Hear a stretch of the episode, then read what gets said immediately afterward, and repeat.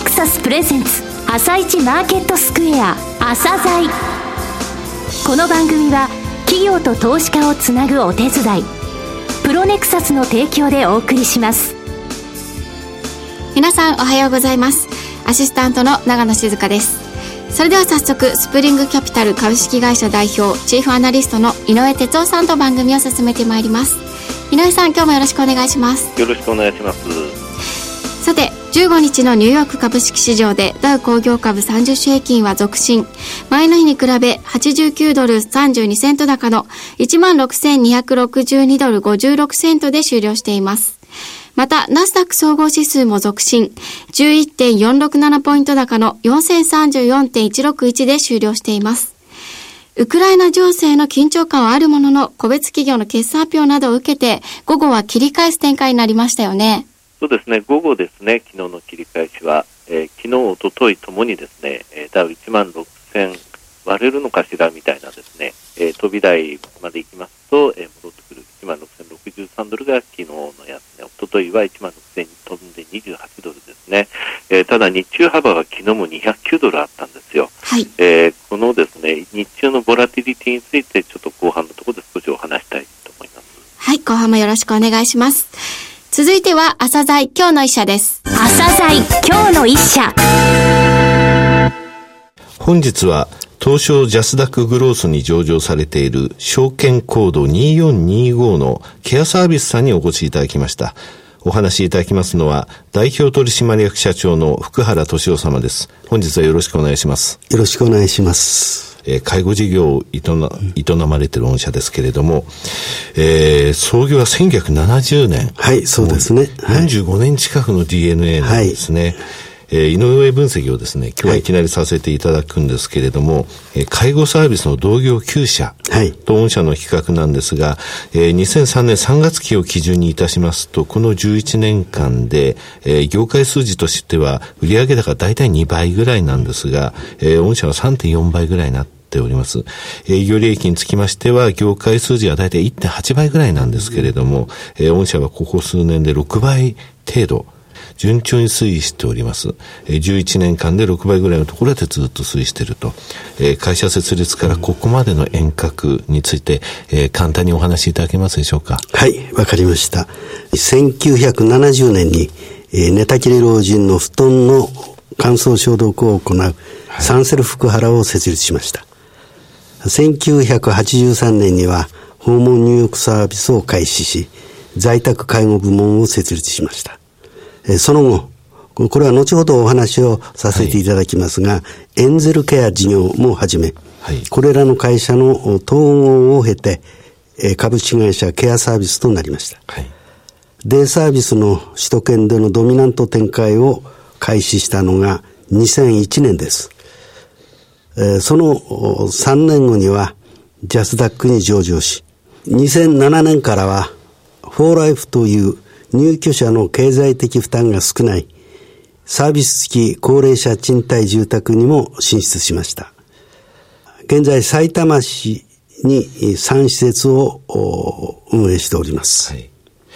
えー、今、在宅介護部門が1983年から、それから、えー、後ほどご説明いただくエンゼルケア、それから、フォーライフというサービス付き高齢者賃貸住宅事業、はい、セグメントのお話がありましたが、えー、在宅介護、えー、の部分ですけれども、こちら、ドミナント展開をされて、いらっしゃるということなんですが、はい、デイサービスを東京23区を中心にですね、展開されているわけなんですけれども、そうですね。えー、なぜ東京なのかというところをお話しいただけますでしょうか？はい。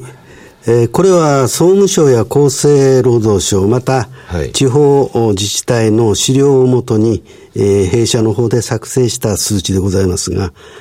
65歳以上の高齢者の1平方キロメートルあたりの人口密度は、首都圏の中でも東京23区は、えー、3032人と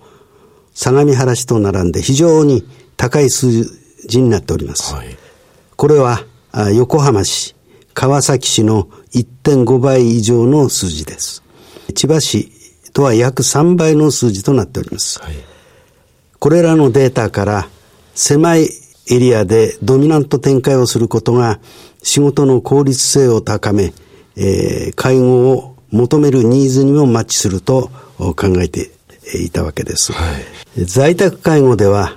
箱物の施設、まあ、施設のことを、まあ、私ども箱物と言っておりますけれども、在宅看護の箱物と違いまして、お客様に宅に伺うということが多いわけです。朝夕の送迎とか。ということは、その移動時間があるわけですね。で、この移動時間が介護保険の中では全くカウントされません。え料金に入らないわけですね。はい、ですから、いかに密集した中で移動時間の少ない、え行動が取れるかということが実は、介護ビジネスの中、特にこの在宅介護の中では収益という部分に大きく関わってきます。なるほど。えー、狭いエリアの中に人口密度高く高齢者の方がいらっしゃる。そこの中を効率的に回れるということですね。そうですね。先ほどですね、セグメントのお話がありましたが、売上構成比率なんですが、えー、介護事業がほぼ75%、えー、それから、えー、経済的な負担が少なくて済む、えー、サービス付き高齢者向け賃貸住宅、えー、こちらの方が5%、うん、で、残りの20%が、えー、ご説明をいただきたいエンゼルケア事業なんですが、はい、このエンゼルケア事業とはどういうことなんでしょうか、はい。えー、45年前に寝たきり老人の、はい、環境衛生の一環として布団の乾燥消毒から次に寝たきり老人の訪問入浴サービスと事業展開を進めてきました。そして1990年には亡くなられた個人様とご家族が最後のお別れを後々のまでも良き思い出として語り続けていただけるような、はい、これはあの仏典、えー、仏教の古典書物ですね、はい、この仏典の中に、えー、も記されております湯管お湯をさらすと書きますけども、ね、これを当社ではエンゼルケアと命名して導入いたしました。このエンゼルケアのお仕事には多くの感動と感謝のお言葉、そしてお礼のお便りをいただいております。私たちは父、母、先人に育てられ、お世話になって今日があります。そのことへの感謝と大切な家族への絆を感じていただける瞬間でもあります。はい、ケアサービスではこの終焉までのお手伝い、はい、ここまでを介護の範囲と位置づけております。このエンゼルケアによって、えー、介護、ケアサービスにおける介護ビジネス、の目的が達成していくということですね。究極の介護ということですね。はい、そうでございます。はい、また、弊社はこのエンゼルケアと出会ったことにより、他社にはない最高の商品として、介護から見取り、そしてエンゼルケアまで、えー、この事業方針を掲げることができました。はいえー、介護のトータルソリューションを提供する会社に今後はなっていきたいと思っております。はいえー、さて、ただ介護をめぐる状況なんですけれどもね、えー、消費税が増税になりましたと。で、その税収は社会福祉に回しますというふうには言っておりますけれども、健康保険、えー、それから年金の現在の状況、えー、そして今生活保護の問題もありましてね、実は介護へに回ってくる金額というのは、非常にあの、小さいものなんですよね。はいはい、えー、その一方で現場で使われている消費税のアップする部分については、うん、えー、なんとか、えー、補填はされるものの、その前の5%部分っていうのは、あの、結局、紙おむつ買っても、御社としては払わなくてはいけないと。はい、そうですね。お預かりして出すという状況が続いているわけですよね。で、そんな中、今、法改正の話が出ております。はい、これが改正なのか改悪なのかっていう話もありますけれども、はい、今現在、要支援というのと要介護ってありますよね。はい、要介護1から5、はい、重くなればなるほど 5,、5に近づくわけなんですが、この要介護1の部分と要支援、あの、どちらかというと、えー、軽い部分に入りますか。そうですね。ここのところが、えー、変わろうとしているということなんですけれども、これ介護から予防給付という形になるわけですね。このような中ですね、えー、事業展開と言いますか、進める事業としては変わることっていうのはありますでしょうかね？はい。えー、今ご紹介のように2015年、来年の4月から、あ介護保険法の改正の中で、この予防給付は地域支援事業に移行する予定です。ですね、これはあ国から地方自治体に移行していくという意味合いでございますけども、実は国は現在、市町村のガイドラインの作成中なんですね。うん、えー、このガイドライン、に沿った市区町村の方針が実は出てこないことには、まあ私ども業者としても具体的な対策までは今検討ができない。えー、ただその方向性であることということは間違いないんですが、まあ私どもも今、あいくつかの市区町村の窓口等で聞いても一切ここに対してはいろんなことをお聞きすることができません。まさに、えー、あ、検討中なんだなということと、状況によっては、その、市区町村によって違ってくるということが、あ当面、えー、考えられております。はい、えー、当社は2013年9月より、